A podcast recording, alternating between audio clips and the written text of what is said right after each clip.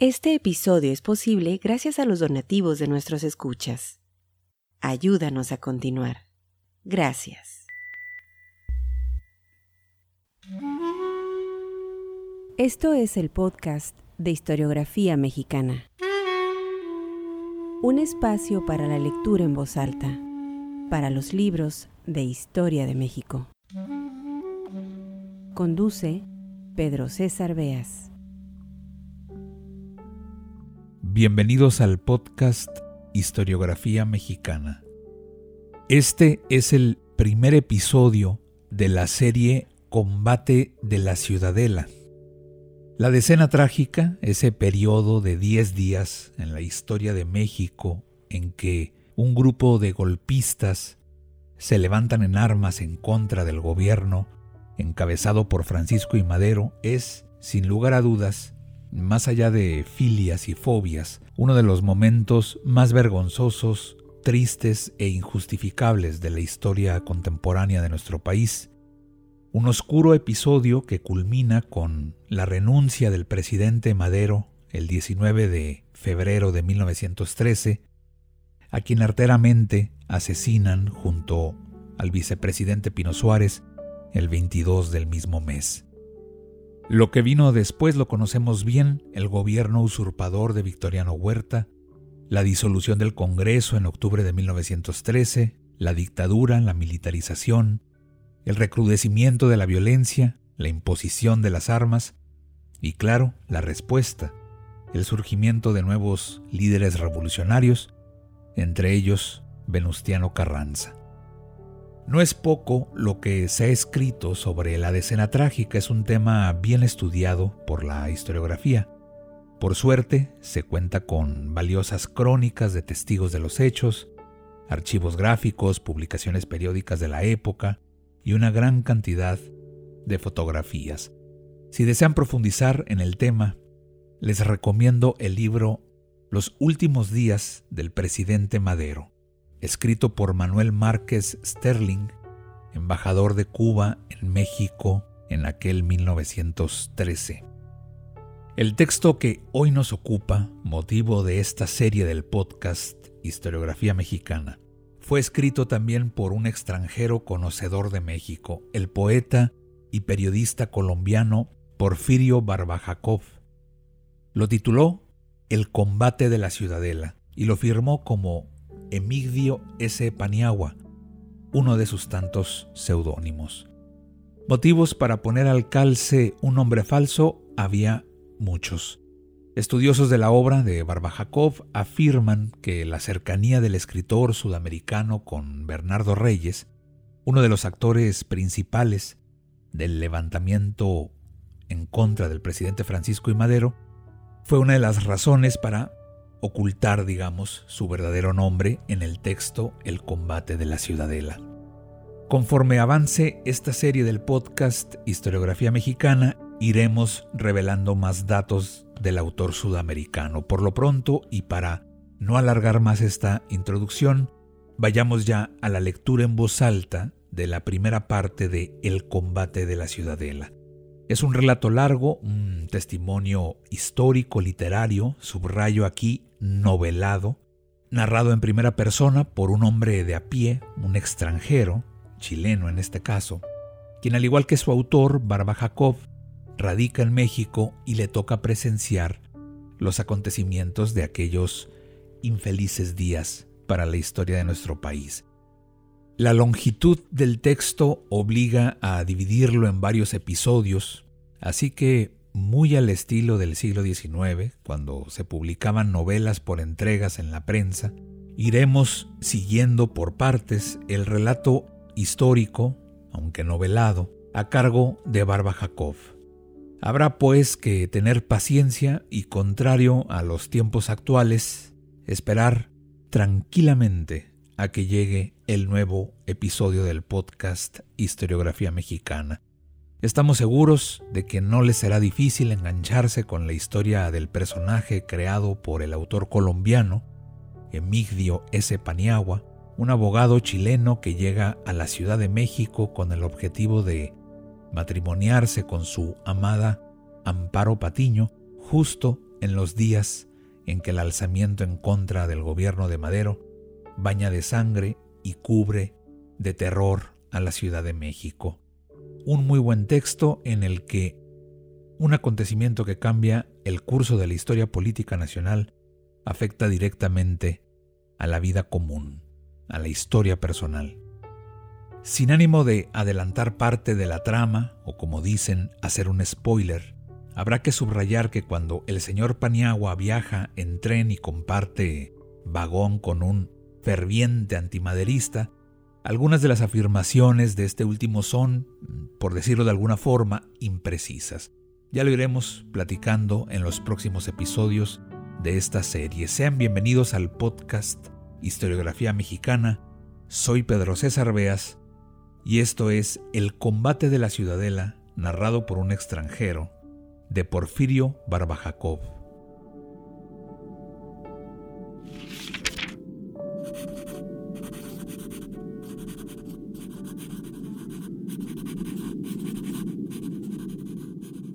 Dos palabras del autor.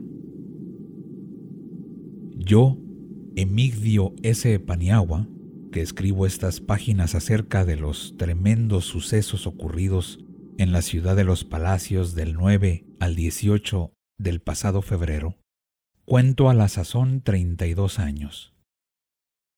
Nací en el puerto de Valparaíso, República de Chile, de padre español y madre mexicana. Muy niño aún fui a Cuba, donde recibí mi educación y el título de abogado. Finalmente, hace como cinco años, que vine a la República de México, país que he llegado a amar con el más entrañable afecto. He tenido mi residencia sucesivamente en Oaxaca, Monterrey, Tampico y Chihuahua. A la metrópoli he venido pocas veces y siempre en viaje de negocios. En uno de estos viajes conocí a la señorita Amparo Patiño, a quien daré en breve, Dios mediante, mi mano y mi nombre. Justamente mi presencia en México durante el terrible combate de la ciudadela, que acaba de pasar, se debió a la necesidad de venir a concretar mi matrimonio para después de la Semana Santa. Circunstancias que el lector conocerá en el curso de este relato hicieron que, en momento de romperse los fuegos entre las dos fuerzas beligerantes, me encontrase yo sin saber el punto en donde se hallaba mi prometida, cuya casa fue dominada desde el primer momento de la lucha por los disparos de maderistas y felicistas, pues está situada en la calle ancha. En mis tentativas por llegar hasta la residencia de mi novia, y por hallar después a ésta, a quien la fatalidad había llevado a otro rumbo de la ciudad, pude presenciar muchas de las escenas de la terrible pugna. Pude ver los destrozos causados por la metralla. Pude, en términos más amplios, vivir el horror del combate. Lo que he visto y algo de lo que he oído es lo que narro en este folleto, el cual, por otra parte, no lleva pretensiones literarias, aunque al parecer tiene cierto sabor novelesco. Así, como dos camaradas se encuentran en la calle y charlan sin escrúpulos acerca de lo que han presenciado y de lo que han oído, yo hablo con los lectores con libertad y sencillez. Este libro no es, por tanto, sino una plática de amigo. Ahora acompáñeme el lector en mi peregrinación a través de la página histórica que los hijos de este bravo y noble país acaban de escribir con la sangre de sus venas. Licenciado Emigdio S. Paniagua.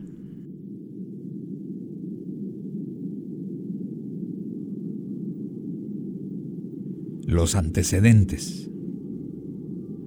En el tren.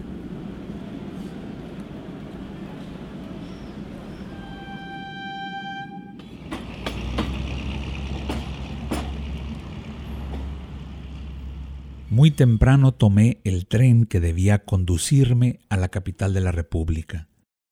Metido en mi carro, entre gentes que me eran por completo desconocidas, volví a vagar en torno de aquella casa de la calle ancha, que escondía tras las rejas de hierro de apariencia casi colonial la graciosa y delicada figura de mi novia, y revoloteó mi fantasía de enamorado con íntimo deleite, como las mariposas de los jardines abrileños revolotean en torno de las rosas recién abiertas, llenas de fragancia y de mieles. De vez en cuando dejaba vagar mis ojos por el paisaje que se extendía ante mí, campos feraces, llenos de la fuerza secreta y de la savia magnífica, que nos da las cordiales ofrendas de los frutos. Es deplorable, pensaba yo, que una convulsión interna que amenaza hacerse crónica no permita laborar estas tierras en paz, sin sobresaltos, con aquella confianza que es generoso estímulo y vital condición de todo trabajo. Junto a mí, en sus asientos, departían y roncaban, alternativamente, dos viajeros de aspecto aindiado, robusto uno, que se llamaba don Cosme, magro y huesoso el otro, que se llamaba don Camilo.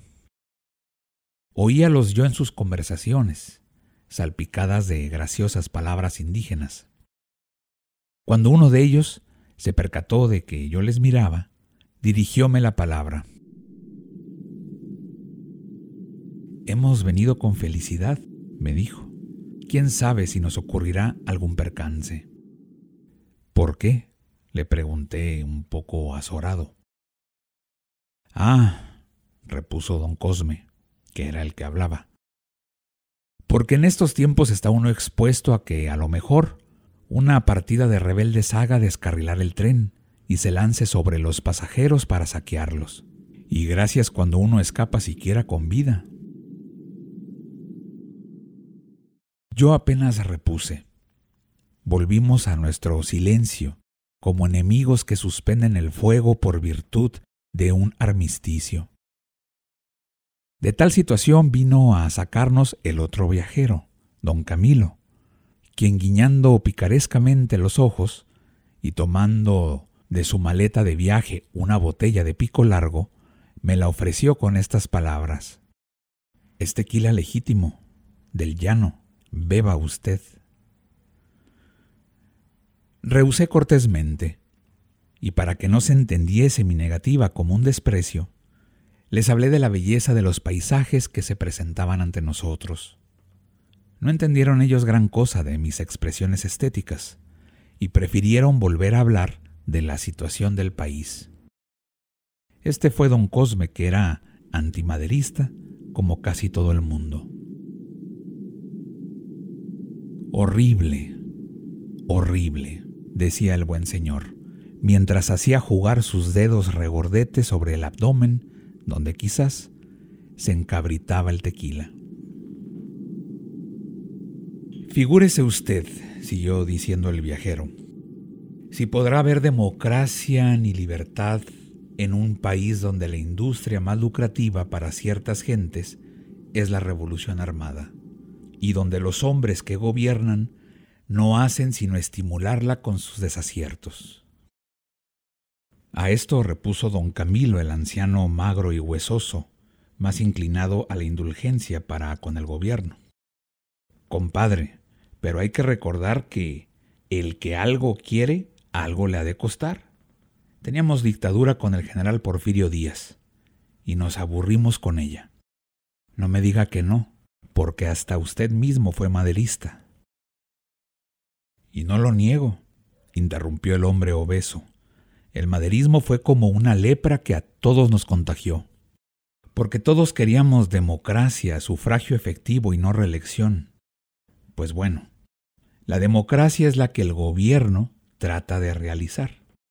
No más que no lo dejan. Porque desde el pelado que se lanza a robar en los campos hasta los políticos que conspiran desde su gabinete, en la capital, todo el mundo le pone trabas a la obra de Madero. Ah, caray, repuso el otro señor. Habla usted como si fuera conserje del Palacio Nacional. ¿Usted concibe democracia sin orden, sin libertad para trabajar? ¿Usted concibe democracia en un país donde ocurren cosas como los asesinatos de Covadonga por una horda de fascinerosos y asaltos a los trenes de pasajeros? ¿Qué equivocado está? Por otra parte, eso de la implantación del régimen democrático no ha sido sino el subterfugio, la engañifa para poder abusar del pueblo. Pero raspe usted la cáscara de ese madero y verá cómo hierve por dentro la gusanera. El robo, el monopolio, la imposición, el favoritismo. Pero no hay pero que valga. A los hechos me atengo. ¿Por qué hay tanta zambra y tanto mitote en los estados? Porque el gobierno no ha hecho otra cosa que imponer gobernadores, unas veces disimuladamente y otras veces con todo descaro. Yo callaba obstinadamente, solo de vez en vez obligado por una mirada muy viva de uno de los interlocutores, hacía un signo equívoco con la cabeza, o me aventuraba a proferir una interjección. ¡Ah, caramba! ¿Sí? ¿Eso han hecho? Ajá. El orador, porque ya don Cosme hablaba como si estuviera en la tribuna de un club de pueblo, continuaba impertérrito. La revolución nos devora, el zapatismo nos come. A unas cuantas leguas de México, Emiliano Zapata tiene su madriguera. Yo creo que en pocos países del mundo se habrá visto una banda de fascinerosos tan formal y sólidamente organizada. Son tres mil por un lado, dos mil por otro, mil por el de más allá. Un horror, un horror. Y cuando no es Zapata, son sus tenientes, Genovevo de la O, el tuerto Morales y así otros y otros. Hubo un silencio durante el cual don Camilo había bajado la cabeza, vencido por la fogosa peroración de su amigo. Mas éste reanudó los fuegos con tono misterioso, como el de aquel que va a revelar algo profundamente trascendental. ¿Y sabe usted por qué puede vivir el zapatismo con todos sus crímenes, todos sus robos, todos sus incendios y todas sus abominaciones como un cáncer de la patria? Pues admírese usted, porque un alto personaje de la familia del presidente le manda armas y parque desde la metrópoli, en automóviles y con agentes que paga el mismo gobierno. Esto es horrible, horrible. Yo, como en la cantina de Veracruz, miré en torno, por si había por allí algún individuo sospechoso de ser reservada. Pero confieso que en esta vez y ante las tremendas afirmaciones de don Cosme, sentí como si una onda de indignación sacudiera mis carnes.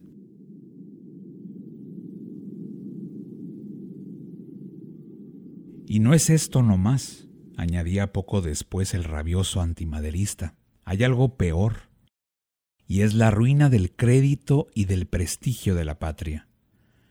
Cuando don Porfirio se fue, México gozaba de estimación y de confianza en el extranjero. En las arcas había 60 millones de reservas. Pues bien, esa estimación, ese crédito, están por los suelos. Las reservas se han agotado en unos cuantos meses el gobierno no se cansa de pedir al Congreso y el Congreso de concederlos, millones y millones y más millones, disque para la pacificación. Y la pacificación no viene. Y lo que sucede es que los hombres de la familia Madero se enriquecen.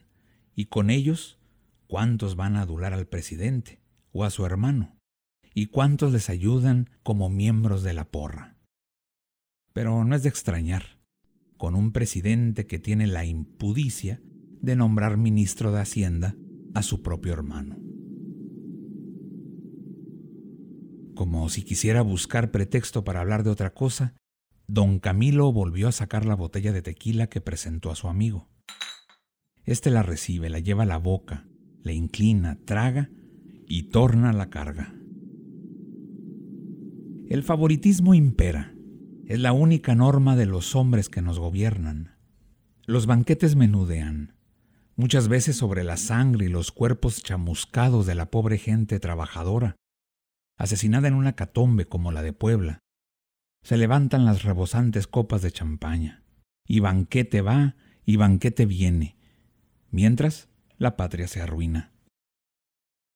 Por otra parte, ¿quién puede negar que los Madero contrajeron compromisos con poderosas empresas extranjeras? ¿No ha leído usted las revelaciones hechas en el país sobre este asunto? Pues es un hecho que la Standard Oil dio dinero para la revolución contra Porfirio, a cambio de que, una vez triunfante el movimiento, se le dieran concesiones. Y esas concesiones, que no son un secreto para nadie, constituyen uno de los actos más leoninos, más repugnantes, más inmorales con que gobierno alguno pueda atentar contra la independencia y soberanía de la patria. Y luego, ¿qué me dice usted del desartillamiento de Salina Cruz? ¿Por qué el gobierno destruye de la noche a la mañana una obra que el gran dictador caído levantó con todos los impulsos de su patriotismo para defender a México contra el yanqui? Pues señor, bonita democracia, Salina Cruz fue desartillado porque lo mandó así el enemigo tradicional de nuestro pueblo y de nuestra raza. No, esto es infame. Este gobierno tiene que caer. No basta que sea legal, también es legal la conservación de la autonomía nacional que Madero compromete peligrosamente. También es legal que los mexicanos podamos trabajar y vivir. El ejército que defiende a Madero se equivoca si cree que cumple su deber. El primer deber, en esta hora de angustias, es salvar la patria, que se hunde. Y solo una revolución que nos quite este presidente loco y esos bribones ineptos que lo rodean puede salvarnos. Abajo los Madero, abajo la porra.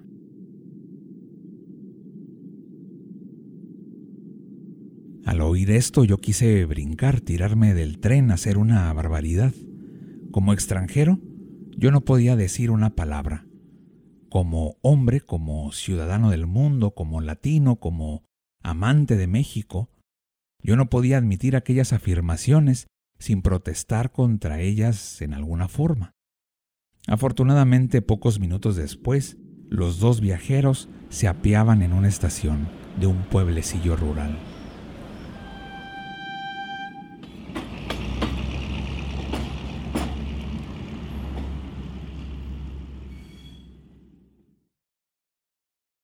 en el teatro de la tragedia. Si mi criado hubiera oído el entusiasta y exaltado discurso de don Cosme, habría bailado de júbilo. Es más, creo que le habría dado al orador el más efusivo de los abrazos, porque mi criado era un antimaderista del pelo del viajero de Marras. ¿Por qué? ¿Cómo había llegado a arraigar en el cerebro de un mozo tranquilo, bonachón y sereno, tan formidable sentimiento oposicionista. Nunca pude explicármelo. Quizás el pobre de Remigio creyó, como tantas gentes humildes, allá cuando la revolución de 1910, que el triunfo de ésta iba a significar para todos los pobres, cuando menos, algo como la felicidad traducida en aumento de jornales y de sueldos de bebidas y comidas, de trajes y mujeres hermosas. Y cuando el infeliz muchacho se convenció de que no venía en pos de la guerra, sino la guerra con su cortejo de pobreza, de ruinas, de horrores, varió radicalmente de ideas y se pasó al bando de la oposición. Pero Remigio no había podido oír el discurso del buen señor, sencillamente porque venía en el carro de segunda. Durante el tiempo que me faltaba para llegar a México, volví a pensar en Amparo. Idealmente, anticipándome a una realidad que yo creía cercana, saboreaba con fruición las palabras que habían de caer de los labios amados, los mimos, los reproches picarescos y amables, y el oro vivo de la cabellera de mi novia ponía ante mí algo como una fascinación de mañana primaveral. Tarde ya, el tren pitó, y más luego se detuvo en la estación. Mi pecho se ensanchaba y se oprimía alternativamente, emocionado con la perspectiva de la felicidad, a cuyas puertas debía llamar mi mano trémula. Yo no había advertido que, en esta vez, no acudían al tren como de ordinario los vendedores de periódicos, los agentes de hoteles, y así todo ese gremio de luchadores que salen a encontrar al viajero para sacar de él los recursos de la vida. Fue solo al detenerse el convoy cuando me di cuenta de tan extraña mudanza. La estación estaba oscura, silenciosa, vacía. Por ninguna parte veíase ese ajetreo, ese vaivén, esa fiebre que son características de las estaciones de las grandes ciudades. México no parecía entonces una populosa capital de 600.000 habitantes, sino una pobre y tranquila ciudad de provincia. ¿Qué había ocurrido? Fue Remigio quien, bailando de gozo, vino a darme alguna idea de la causa de tanto silencio. Sabrá Dios dónde se había informado el pobre y leal servidor. Pero es lo cierto que al saltar del tren ya con las maletas en la mano, me espetó esta estupenda nueva. Licenciado, ¿qué ocurre? Pues que agarraron presos a Madero y a Pino, los empinaron. ¿Cómo así? Pues señor, que el ejército se sublevó y los cogió y los ahorcó. Sí, señor, así me lo dijeron. Los ahorcaron en un árbol del zócalo. Hombre. Sí, señor, como lo oye. Viva México, viva Porfirio Díaz. Ah, y dicen que en el zócalo y en toda la ciudad hubo una mortandad espantosa. Puse coto a las expansiones de Remigio y me encaminé hacia la calle. Ni un auto, ni un coche, ni siquiera un cargador. A pie y andando, tomé el camino del Hotel Berry, por toda la avenida. La visión luminosa, serena y dulce de Amparo me distrajo en breve de la penosa impresión que me hubiera producido la tremenda noticia de mi criado. Y así, lleno de esperanza, de amor y de ternura, llegué al grande y suntuoso hotel, cito en la Avenida Juárez, no lejos de la Alameda.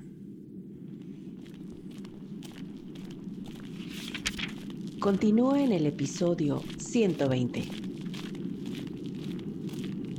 Este episodio fue posible gracias a las amables donaciones de nuestros escuchas. Al convertirte en mecenas de este podcast, fomentas la lectura y la divulgación de la historia de México. Visítanos en historiografiamexicana.com.